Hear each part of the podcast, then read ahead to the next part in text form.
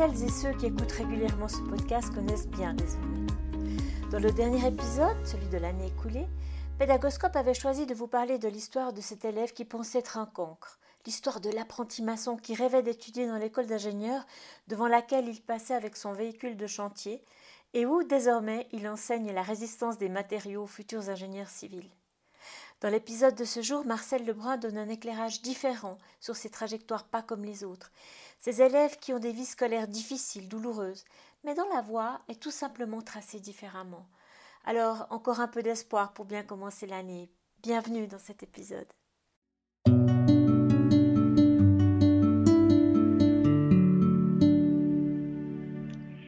Eh bien, c'est vrai, Ariane, nous voilà à la, à la période des fêtes et on a envie peut-être d'avoir une, une, note positive à propos de, l'école et de la pédagogie.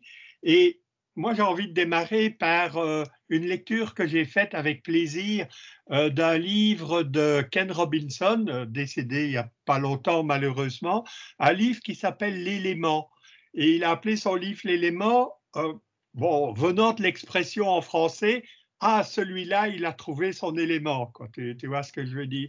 Et dans ce livre, il raconte euh, plein d'histoires, des, contes finalement, euh, où des personnes, tu sais, mais qui n'étaient pas bien à l'école, euh, n'ont jamais eu de bons résultats, ont quitté l'école à 16 ans, ont bourlingué, et puis parfois ils sont revenus avec des programmes de un petit peu des petits morceaux, et ils sont devenus euh, des chefs d'orchestre, des danseurs étoiles, euh, des financiers de haut vol, des gestionnaires de projets et tout. Et ça, moi, ça me perturbe quand même beaucoup.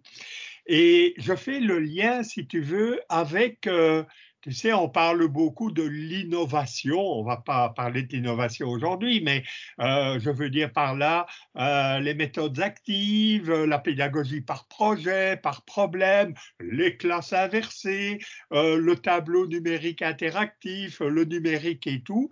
Et quand on fait des recherches en regardant si les résultats des élèves sont meilleurs dans le groupe témoin. Allez, groupe témoin, on fait comme d'habitude, et le groupe expérimental où on fait de nouvelles technologies, des méthodes actives, eh bien, tu sais quoi, on n'a pas des résultats euh, euh, flagrants, on est en demi-teinte, on dirait que le groupe où on fait l'innovation est un petit peu plus haut, mais pas beaucoup, et on se demande si ça vaut la peine de faire tout ce bazar de, de méthodes actives et de, de technologies. Alors, par rapport à ça, je dirais, deux points. C'est vrai que l'on fait deux groupes, un groupe euh, l'école comme avant et un groupe avec des méthodes actives ou du numérique, peu importe.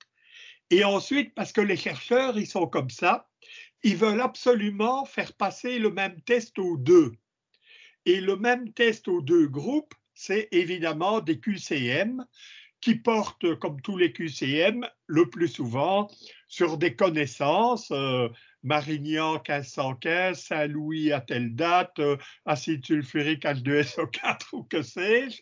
Et euh, quand on fait ces tests-là, qui ont l'air pourtant extrêmement objectifs, on voit pas de différence.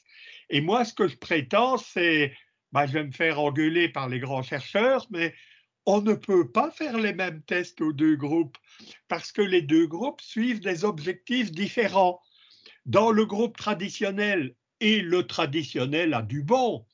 On veut que les étudiants acquièrent des connaissances, sachent les expliquer, aient une tête bien pleine, ce qui est bien aussi, et quand on fait les méthodes actives et le numérique, quand on regarde un peu les finalités, les objectifs, on voit des choses comme euh, être capable d'analyser un problème, de chercher soi-même l'information, de travailler en équipe, etc., etc. Mais bon Dieu, si dans le groupe expérimental où on fait l'innovation, l'objectif c'est que les étudiants apprennent davantage à chercher l'information, à travailler en équipe, à être critique, c'est ça qu'on doit évaluer. Et donc, je dis souvent, c'est quand même pas mal que les résultats des deux groupes ne soient pas trop différents. Ça veut dire qu'il n'y a pas de perte au niveau des connaissances, mais on devrait mesurer ailleurs pour voir l'effet l'effet donc de, de l'innovation et du numérique. Et ça, ça me fait penser à, un autre texte, test, pardon, une autre recherche qui avait été faite par, euh, et peut-être une recherche plus intéressante. On prend le même groupe d'élèves, une classe, quoi. Alors, j'aime pas trop ces mots-là, mais les profs, ils savent ça.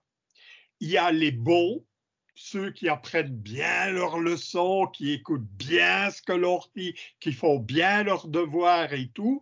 Et il y a les autres, euh, un peu, euh, tu sais, euh, sucker là, comme ça, euh, près du radiateur, ils n'ont pas l'air de comprendre ce qu'on leur veut, etc., etc.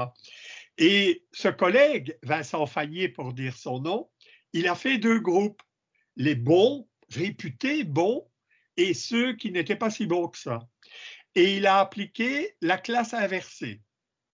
Hein, donc, il a mis en place, tu sais, des vidéos, des activités en classe et tout ça avec euh, des degrés de liberté beaucoup plus grands que dans l'enseignement traditionnel. Et ce qu'il a vu, mais c'est fabuleux, c'est que les bons, les réputés bons, performaient moins bien que ceux qui étaient qualifiés de moins bons.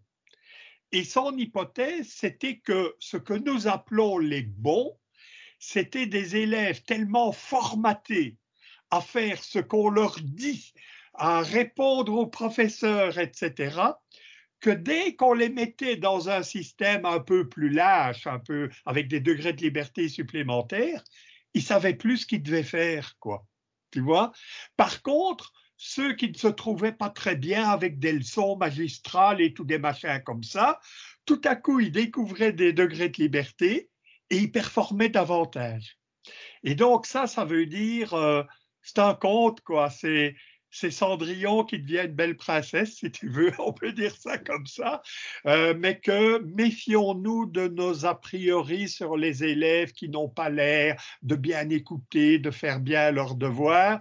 Ce sera peut-être les managers de demain s'ils font une belle rencontre, d'aller vers des pédagogies qui développent l'autonomie, le développement, la personnalité, quoi.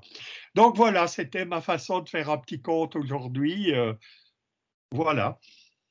Merci, merci infiniment. ça donne de l'espoir à tous ceux qu'on appelle un petit peu méchamment les cancres.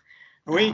Parce qu'ils ont, ils ont euh, effectivement euh, des potentialités qu'on ne mesure peut-être pas dans les systèmes actuels.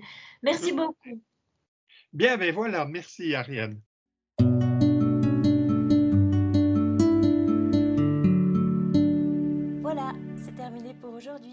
Un grand merci d'avoir écouté cet épisode. J'espère que le format vous a plu. Si oui, dites-le moi avec 5 étoiles ou même un petit cœur sur iTunes.